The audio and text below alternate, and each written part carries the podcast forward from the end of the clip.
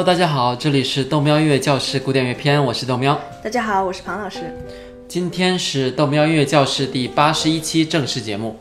终于啊，我们要开启浪漫主义时期的歌剧，这真是一个大工程啊！在准备这一期文案之前，豆喵刷了起码有三十个小时的歌剧，基本上连续好几周啊，每天晚上都在看各类歌剧以及歌剧选段，真的是拼的不行啊！对啊，所以猫老师消失了整个五月份就在干这个事情。所以你有没有去看过真正的现场歌剧啊？我只在乌克兰看过一次歌剧，但是我还看不懂。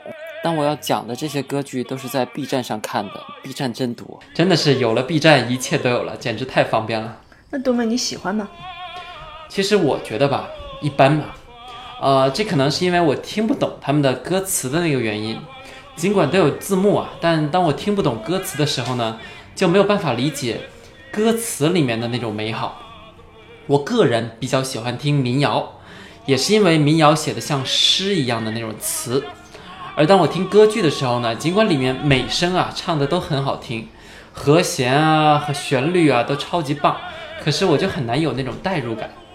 的确，因为大部分歌剧好的作品都是意大利语过来的，然后你听什么米曼基诺塞，这个你又不知道是个什么意思，所以对于有些人可能就没有什么代入感，但是有些人就非常非常喜欢，我就挺喜欢的，有时候还会嗯 没有人的时候唱两嗓子。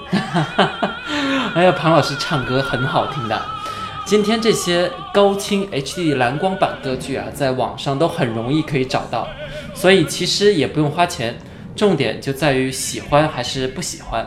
是啊，所以我们豆喵音乐教室也是通过网络这种形式，把基本的古典音乐知识和大家分享。那么，既然开始讲歌剧了，我们就努力让大家去爱上歌剧。首先，豆喵，我们音乐教室到现在为止提到过哪些歌剧作曲家的歌剧？你还记得吗？呃，这个得让我想想。我知道我们肯定是讨论过莫扎特和贝多芬的歌剧的。莫扎特的《费加罗的婚礼》，还有《唐璜》，还有贝多芬的《Fidelio》费达里奥，尽管没有具体讲，但是至少是学了的。还有海顿和亨德尔的歌剧。除此之外呢，好像还提到过蒙特威尔第的《奥菲奥》，也还是在那种文艺复兴时期的时候提到过的。还有普塞尔的《狄朵与阿迪亚斯》，也是在文艺复兴时候的歌剧。那都是好久以前的事儿了，我都不太记得了。我们在豆喵音乐教室二十五期、二十六期讨论了歌剧的起源，第四十期讲了亨德尔的歌剧，后面还提到了海顿、莫扎特、贝多芬的歌剧。想要复习的小伙伴可以回去听一下。世界上的歌剧主要分两派，首先是刚才讲的意大利派，从蒙特威尔第开始，意大利人发明了歌剧。我们可以看一下图一。下面列举了意大利的作曲家，有蒙特威尔第、亨德尔、莫扎特、罗西尼、贝里尼、多尼采蒂、威尔第、普契尼。你看这些尼啊、蒂啊结尾的，一看就是意大利人。哎，等等，亨德尔和莫扎特可不是意大利人啊，他们是，呃，亨德尔是德国人，莫扎特是奥地利人。的确。不过，亨德尔和莫扎特都是写过意大利歌剧，而且都还有着不错的这个商业反响，所以他们也算意大利这一系的。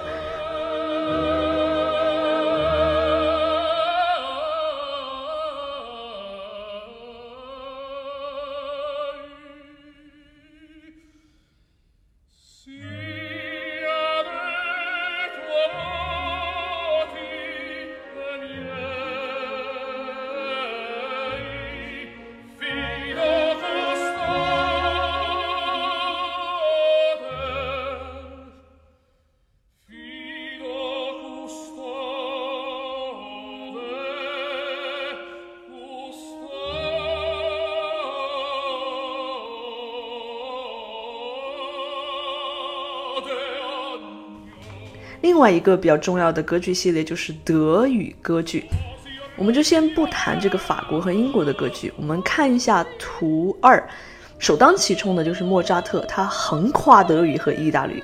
接下来是冯韦伯、瓦格纳、施特劳斯、勋伯格、贝尔格，这些都是德语系的歌剧作曲家。意大利语和德语歌剧基本上就是现今世界上的两大重要的歌剧系列。纽约大都会歌剧院每年演出意大利语歌剧最多，以威尔第为主，接下来就是德语系的瓦格纳。这两位作品的大部分时候可以占大都会歌剧院总作品的三分之一。另外一个有趣的现象是哈，今天人们愿意花钱去购票听的歌剧里面，最受欢迎的依然还是浪漫主义的歌剧，占全部歌剧的百分之七十以上。于十九世纪创作的这些浪漫主义歌剧，至今依然主导着歌剧舞台。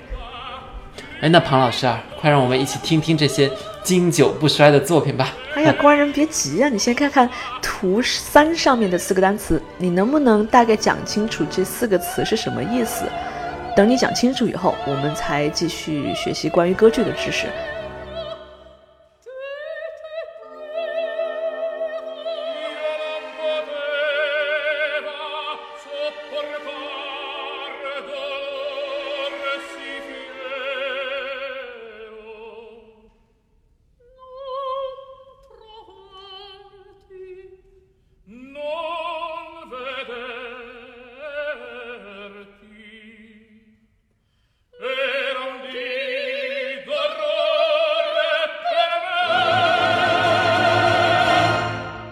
Libretto 的意思大概就是整个歌剧的剧本，aria 是咏叹调，这个我知道，就是歌唱家在表达感情的时候啊，歌词更像是一首诗一样的那种感觉。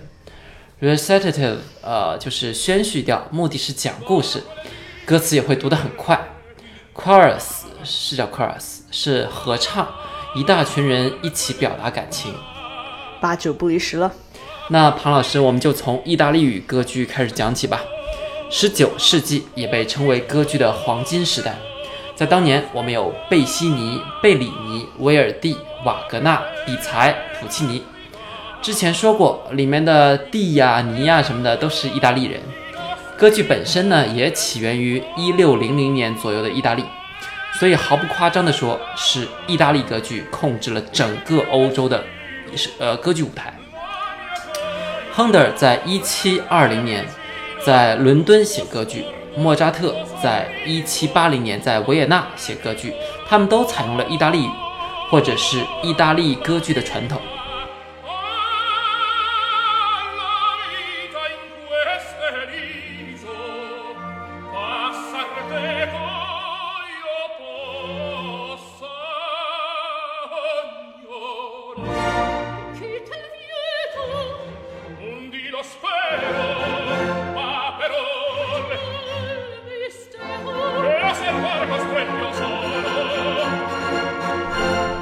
在十九世纪早期，意大利的一流歌剧基本上都是出自罗西尼之手，他就是写那个塞维利亚的理发师的那位。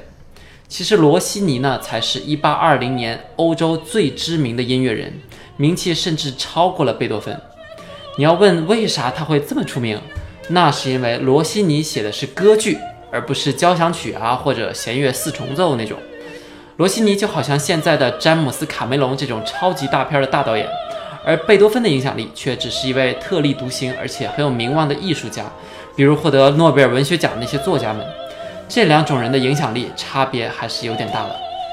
罗西尼接下来的这一大批意大利语系的歌剧作曲家们尝试了一种新的独唱唱法，bel canto 美声唱法。庞老师啊，前些日子我和我爸爸聊天的时候啊。还和他说到我小时候觉得美声唱法的意思，就是美国人的声音都这么唱，因为当年在看电视里那种长着胡子的外国人唱美声啊，就觉得他们都是美国人，所以美声的意思就是美国人的唱法。后来等我长大了才知道，哎，其实并不是这么回事儿。豆瓣也太可爱了，和歌剧一样，bel canto 美声这个唱法词也起源于意大利，字面上的意思就是说美丽的歌唱。它是以一种丰富而且略带夸张、戏剧性的表达方式来演唱。它作为一种艺术形式呢，意味着这类歌剧基本上大部分的重点都关注于咏叹调的部分，而咏叹调则重点在于声音本身，那种美丽如诗一般的声音。在美声歌剧中，弦乐团的作用被弱化了，一般只是提供支持性的和弦。我们来听听下面这一段贝里尼的《圣洁的女神》。大家听的时候注意一下管弦乐团的作用。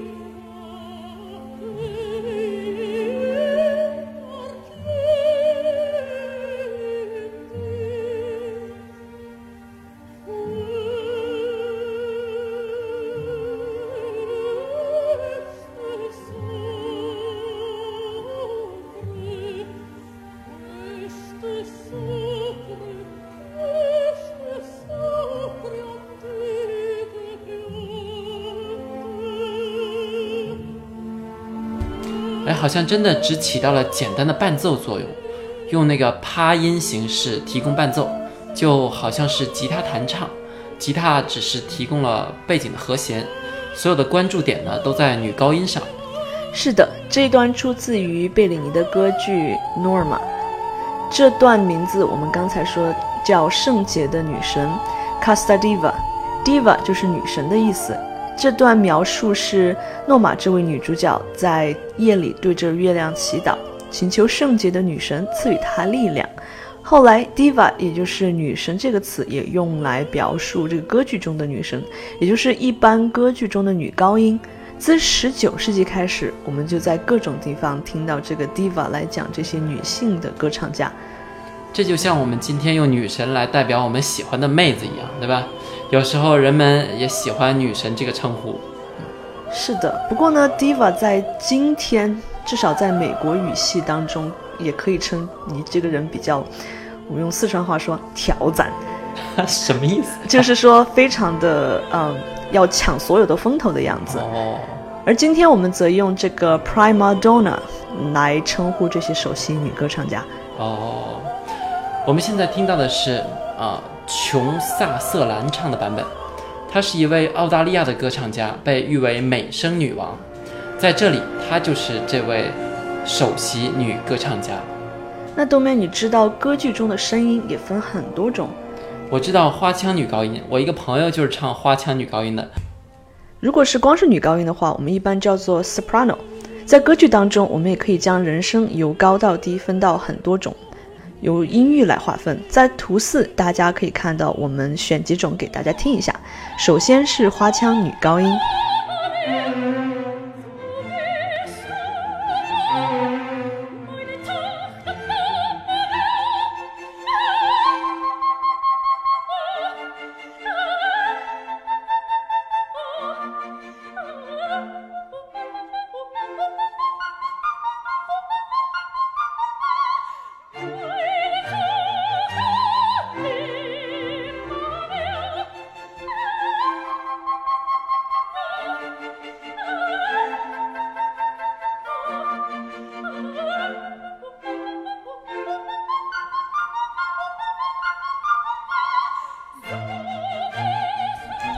之后是 soprano 里面一种叫 lyric soprano，抒情女高音，一般就是唱美声的女高音。呃，casta diva 那个就是抒情女高音。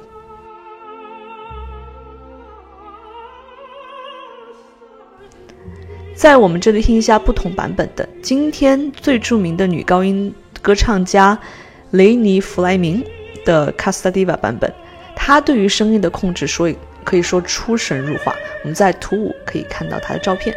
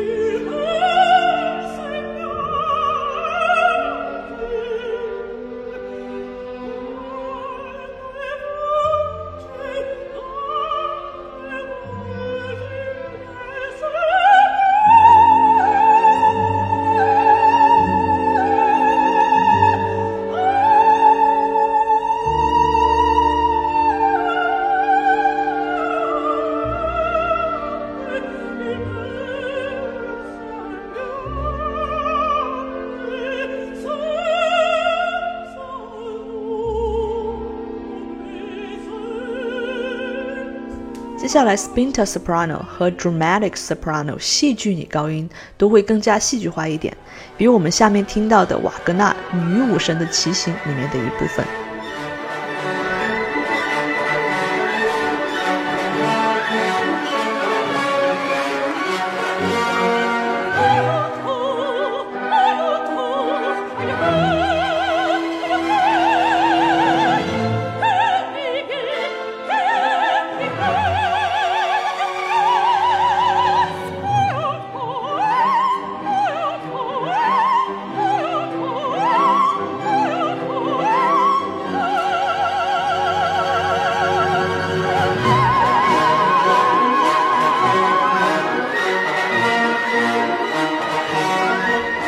Mezzo 就是女中音，contralto 就是女低音。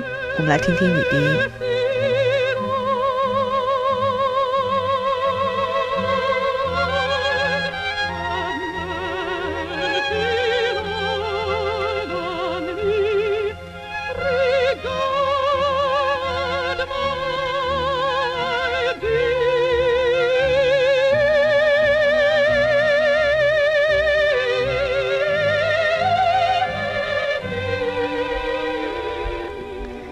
也有男声的部分，tenor 男高音也分抒情和戏剧男高音。不知道大家能不能记得，大概在一八三零年左右，阉人歌手 Castrado 终于退出历史舞台，那之后完全是由 tenor 男高音代替了，这算是十九世纪歌剧的进化。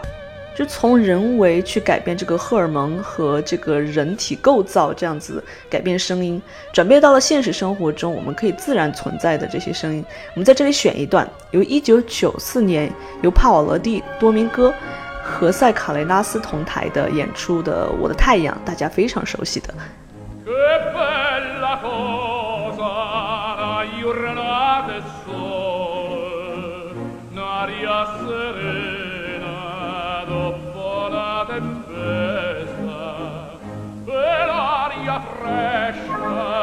fare già la festa che bella cosa la giornata sole.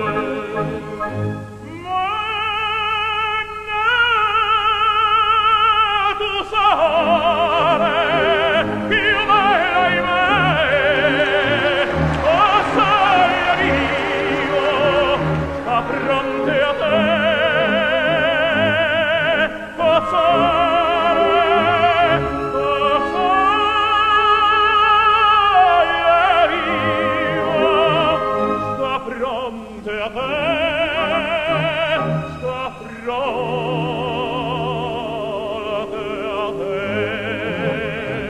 男中音和男低音，大家有一个概念就好。哎，庞老师啊，那到底怎样才能当一个优秀的歌唱家？当然，除了天赋、训练以及努力是必不可少的。当我们越来越关注歌手的声音之后，美声唱法就催生出一大批的明星，比如帕罗蒂，比如雷尼·弗莱明。这些美妙的歌声会一直控制整个美声歌剧舞台，从十九世纪直到今天。是啊，很多歌唱家如今都成为了商业上极其成功的人，赚了无数的钱。这到底是好事儿还是坏事儿呢？确实很难讲。这里我要向大家推荐一本书，叫做《谁杀死了呃古典音乐》，里面就讲到古典音乐行业通过造星运动、商业炒作、包装严肃的艺术，以此掌握了很多人的音乐前途。同时，指挥家和明星强强联手。拿走了乐团大部分的收入，而且目前的听众呢开始两极分化，大家的耳朵还停留在浪漫主义时期。总之，因为一大堆原因，古典乐到了一种没有发展的状态，一直都没有新鲜血液注入，走入了一个死循环。其实我在美国听现场的时候也有这种感觉，往观众席上一放眼望去啊，一片白茫茫的头发。我在帮朋友的音乐会拍照时，他会特别的跟我强调，一定要多拍一拍年轻的面孔，不要全都是老年人。这些都算是古典音乐目前面临的各种尴尬吧。至于解决这些尴尬的药方呢，目前看来并不存在。今天讲了这么多，还是要表达一下对于古典音乐的热爱的，因为热爱，所以才关注，所以才焦虑，所以才继续做这个节目让大家了解。之后我们会给大家讲几部经典的歌剧大作，也绝对不会让大家失望。这样我们的时间就差不多了。如果你想找我们本期的配乐，请到喜马拉雅 FM 个人主页找纯英文件夹，记得加微信号 hifanday 下划线九”。大家有空记得找我微博唠嗑。明天师大大学庞燕，我们下一期再见。